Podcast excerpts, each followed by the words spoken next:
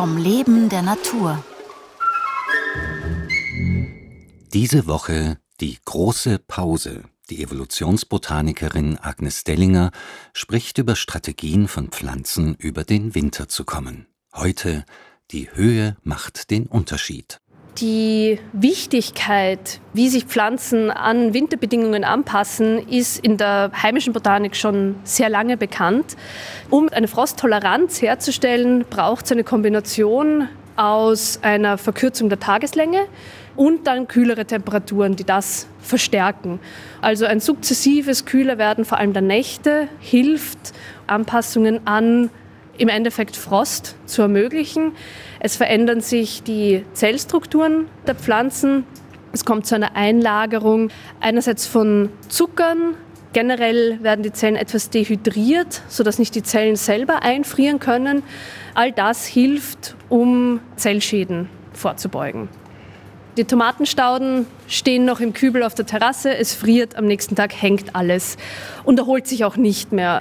Da ist das Gewebe tatsächlich gefroren, es kommt zur Eisbildung in den sehr wasserhaltigen Zellen und es zerreißt teilweise die Zellwände, weil sich das äh, durchs Frieren ausdehnt.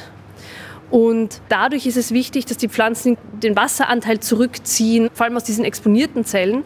Gerade bei verholzten Pflanzen wie Bäumen hilft schon als Schutz da kommen wir zu einer weiteren wichtigen Strategie.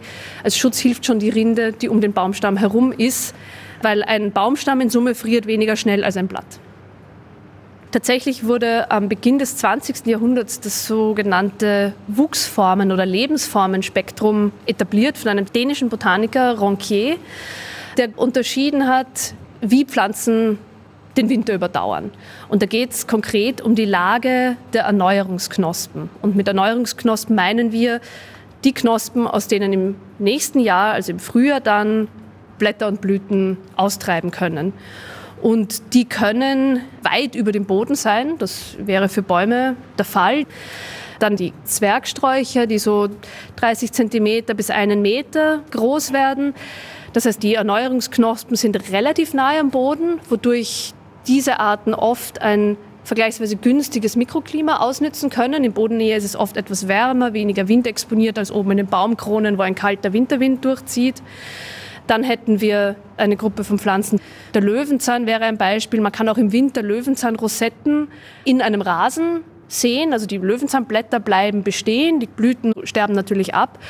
Aber innerhalb dieser Blattrosette befinden sich die Knospen, die gut geschützt sind von dieser Rosette und in Bodennähe.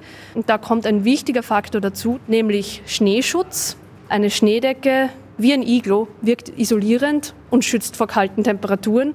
Insofern ist diese Anpassung an bodennahes Wachstum eine perfekte Strategie, um gar nicht all diese Anpassungen an extrem tiefe Temperaturen machen zu müssen, weil diese Arten ja eigentlich bei kühlen Temperaturen von Schnee gut isoliert sein sollten. Dann haben wir noch eine weitere Gruppe, die noch mal mehr geschützt ist. Das sind die sogenannten Geophyten. Die haben ihre Überdauerungsorgane tatsächlich unterirdisch. Dazu zählen dann viele Arten, die wir aus dem Garten kennen, die im Frühjahr austreiben, zum Beispiel die Tulpen.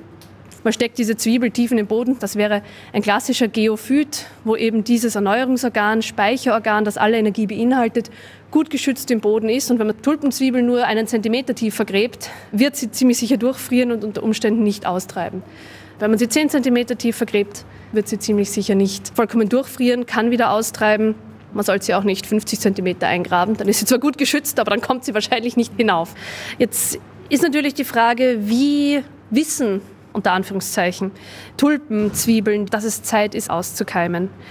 Anscheinend ist es so, dass eine gewisse Dauer an kalten Tagen Auskeimprozesse starten kann. Und das dürfte der Mechanismus sein, der dann auch bei Tulpenzwiebeln zum Auskeimen führt, also sogar ohne Licht.